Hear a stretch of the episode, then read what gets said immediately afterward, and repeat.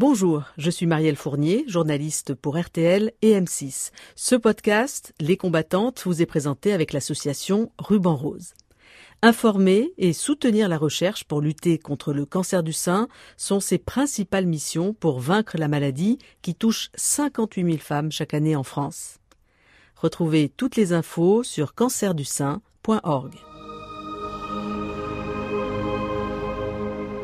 Quatre femmes, Lillison, Aurélie Lamy, Viviane et Géraldine Dormois, quatre femmes très différentes nous racontent au fil des épisodes l'épreuve du cancer du sein qui a bouleversé leur vie. Elles sont partagées entre la peur de perdre le combat et la rage de s'en sortir. Les combattantes est un podcast en cinq épisodes qui nous fait vivre le quotidien des femmes touchées par un cancer du sein. Oui, je suis la preuve qu'on euh, peut se remettre euh, d'un cancer à 40 ans passés euh, sans qu'il y ait de séquelles, autres que évidemment la mastectomie, qui est quand même une grosse séquelle, mais avec laquelle on vit très bien aussi. Le cancer, c'est presque de l'histoire ancienne pour nos quatre combattantes. Un an s'est écoulé pour faire ce cinquième épisode.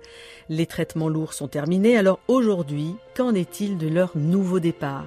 Je pense qu'il me faudra, euh, comme le taux de récidive est de est 50% dans les deux années qui suivent euh, la fin des traitements, je pense que ça va être deux années un peu difficiles et qu'après ça ira mieux. Entre la peur de la récidive et l'envie de se réinventer, comment vont-elles? Il faut avancer. En fait, j'ai découvert ça aussi pendant la maladie, mais euh, le mouvement, la dynamique euh, fait partie d'un des sens qu'on a, qui est un sixième sens, peut-être septième, et qui est absolument euh, capital pour ne pas se sentir mourir ou ne pas se sentir malade. Je m'appelle Marielle Fournier, je suis journaliste, et pour ce podcast, j'ai demandé à Lillison, Viviane, Géraldine Dormois et Aurélie Lamy de nous raconter leur résilience, et j'ai voulu savoir si elles avaient retrouvé une vie normale comme avant. J'ai l'impression de d'avoir, euh, enfin c'est peut-être un peu présomptueux, mais c'est comme si j'avais vécu dix ans en une année. Hein.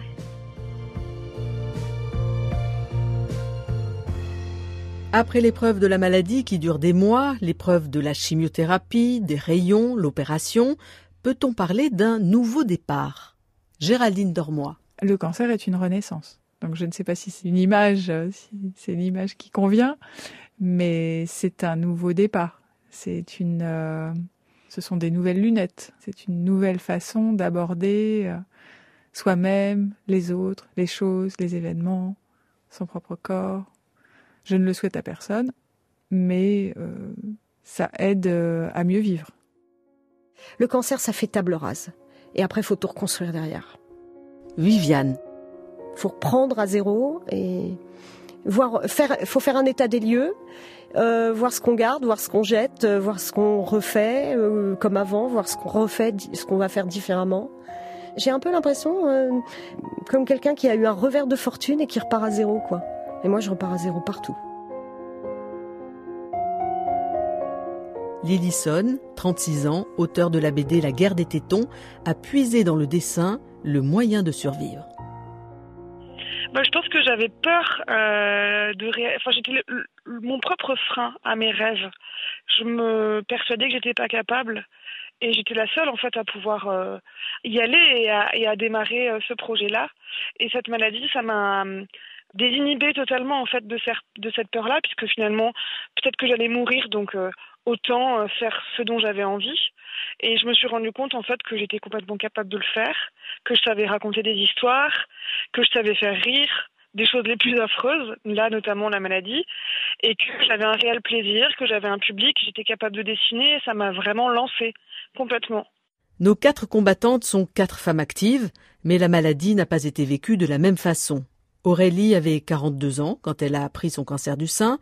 Elle a tenu à travailler coûte que coûte, car c'était son moteur pour faire comme si de rien n'était vis-à-vis des autres. Pendant les quatre mois notamment de chimiothérapie, je me suis arrêtée que trois semaines de travailler. Le travail a été euh, très important pour moi parce que c'était un véritable en fait euh, équilibre de cette vie euh, à travers la maladie et le fait d'être entouré et de pouvoir rencontrer des gens. En fait, on reste dans une vie en mouvement qui est absolument primordiale pour justement ne pas se sentir exclu ou encore plus malade.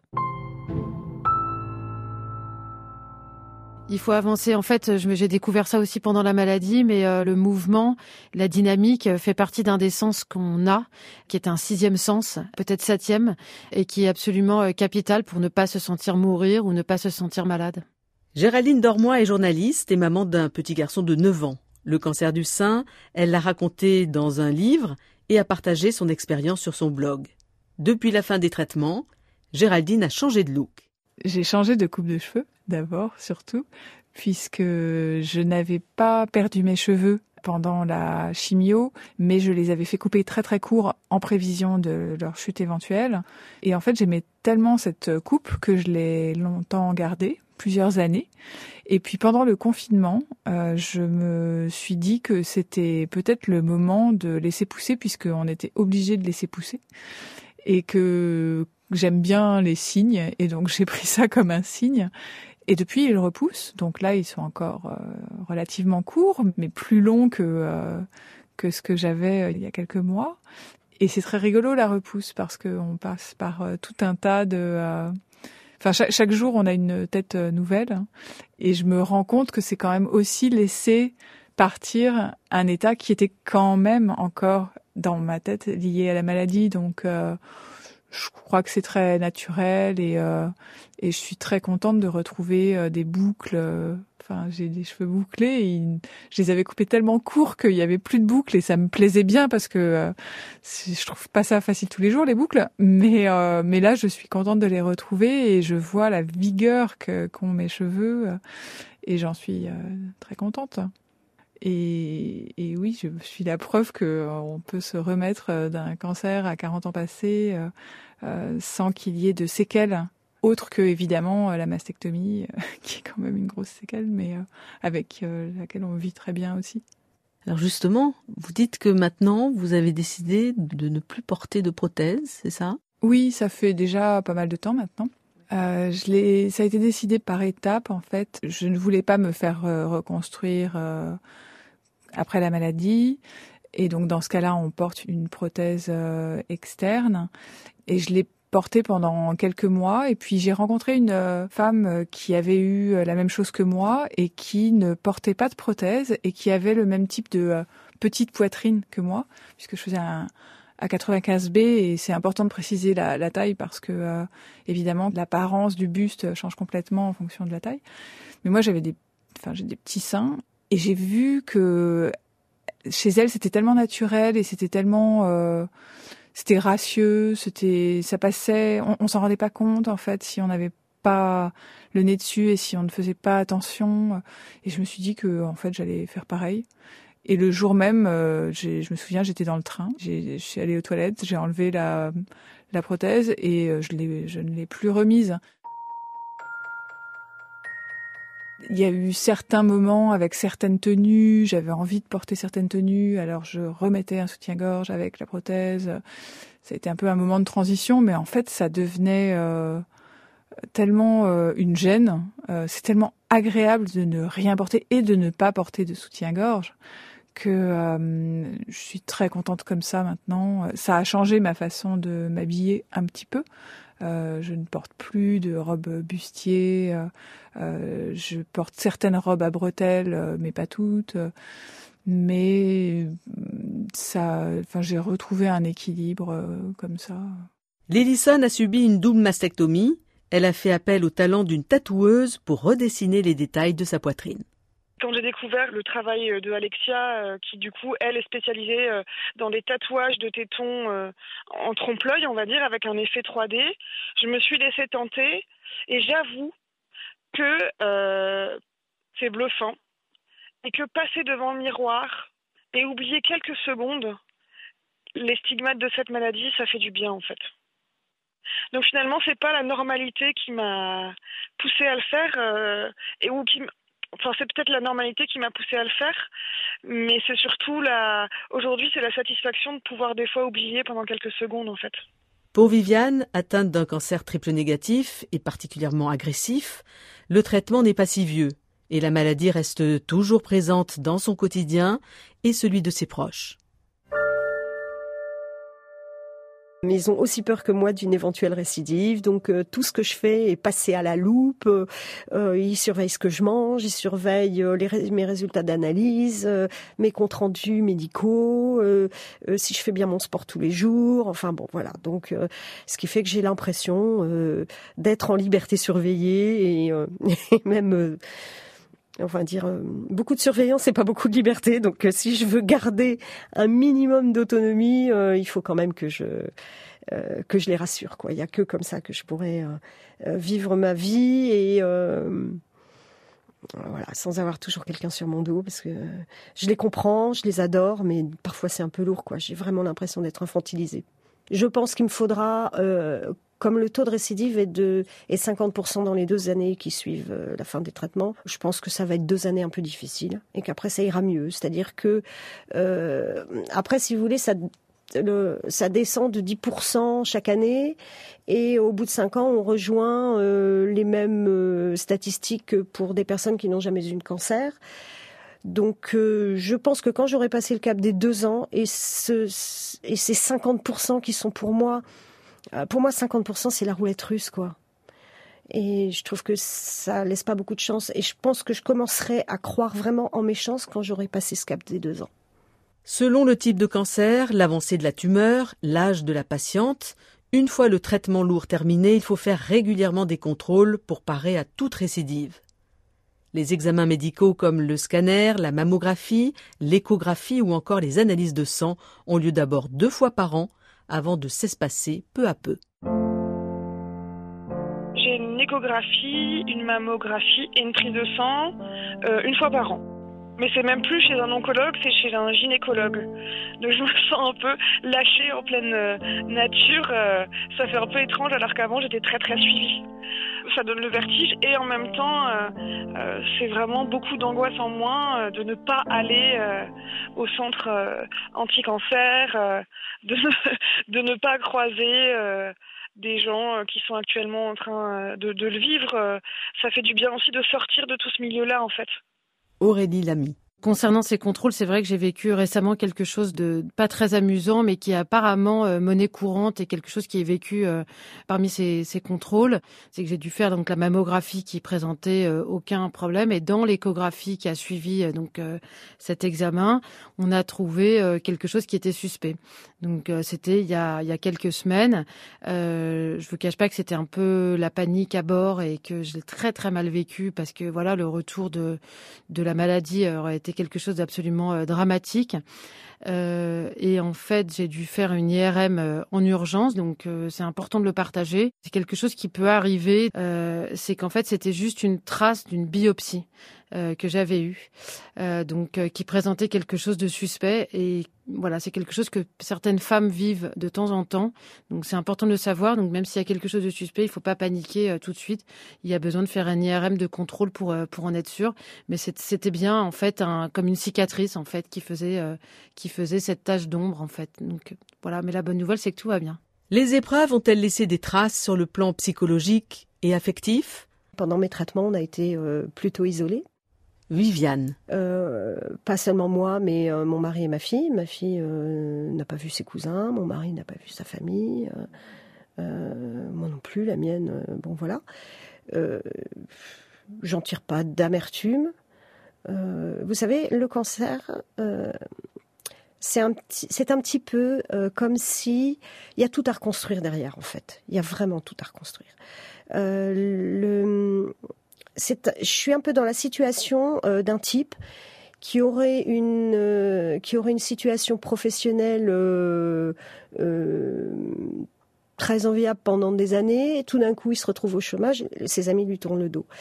Alors moi c'est pas mes amis qui m'ont tourné le dos c'est la famille. Mes amis sont toujours là. Donc bon voilà j'ai cette chance là il y a des femmes qui se font quitter par leur époux moi, ma famille proche est là. Euh, c'est le reste de mon environnement familial qui, n'est plus là. Bon, en même temps, j'ai presque envie de dire merci le cancer, quoi. Ça m'a permis de voir euh, qui était qui. Ça me gêne pas. J'ai pas d'amertume par rapport à ça. Euh, les priorités ont changé dans la mesure où mon, travail est très important, mais a moins d'importance que je ne lui accordais avant. Et, et l'écriture est beaucoup plus importante pour moi. Et puis évidemment, il y a l'amour et les relations amoureuses, amicales avec ma famille. Mais ça, c'était déjà aussi important avant. Donc je ne vais pas non plus dire que ça a tout changé. C'était déjà extrêmement important pour moi et ça allait ni plus ni moins. Et j'ai aussi appris à ne pas trop me projeter dans toutes les hypothèses possibles. Oui, euh, notre futur est devenu encore plus incertain qu'avant, mais quelque part ça me plaît en fait.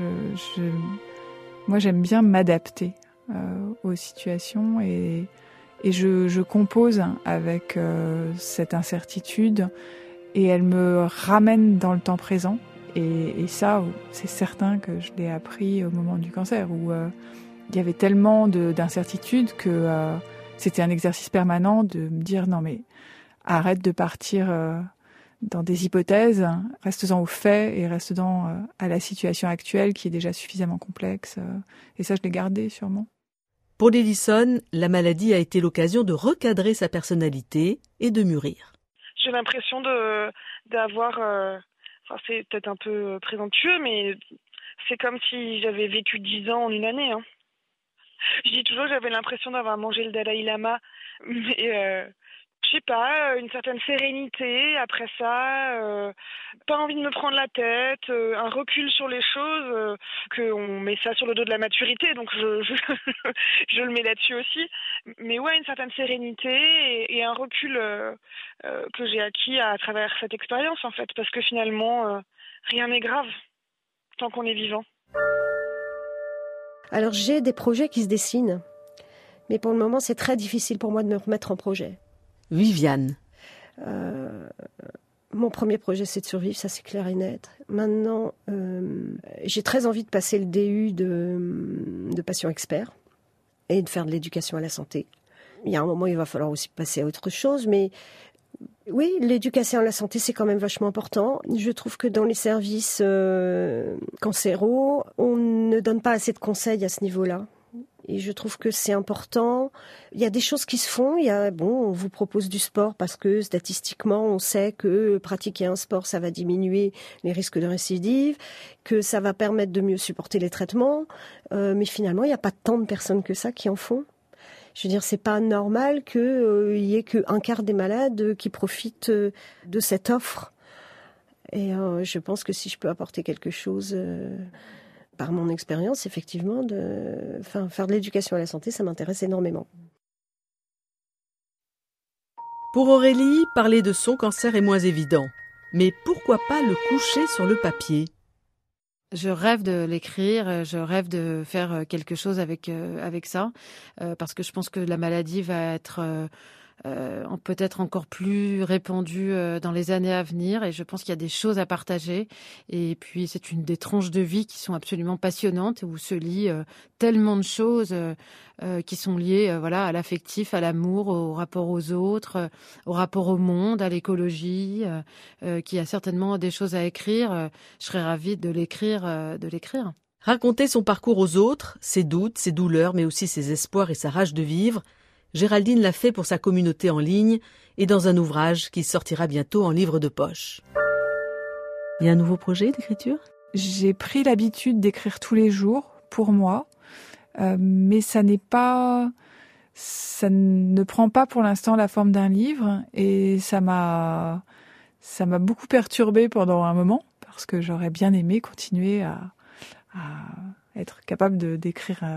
Un livre l'un après l'autre. Bon, ça ne, ça n'est pas quelque chose qu'on maîtrise et moi c'est plus de l'exploration. Euh, c'est une forme d'introspection et ça me satisfait comme ça. Je me rends compte que c'est nécessaire à mon équilibre et je n'en demande pas plus pour le moment. Lillison, illustratrice et auteur de BD, a des projets plein la tête et plein les jambes aussi. Je suis partie faire le Saint-Jacques de Compostelle euh, de, de, environ 1200 euh, kilomètres euh, toute seule, sans réseaux sociaux, en totale déconnexion.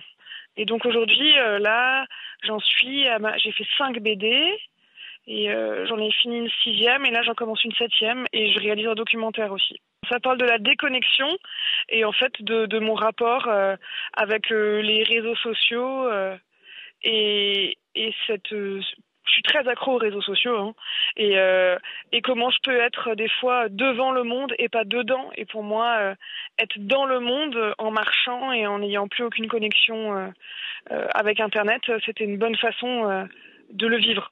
Parler du cancer comme vous l'avez fait vous dans les BD, dans votre façon, même sur votre blog, etc.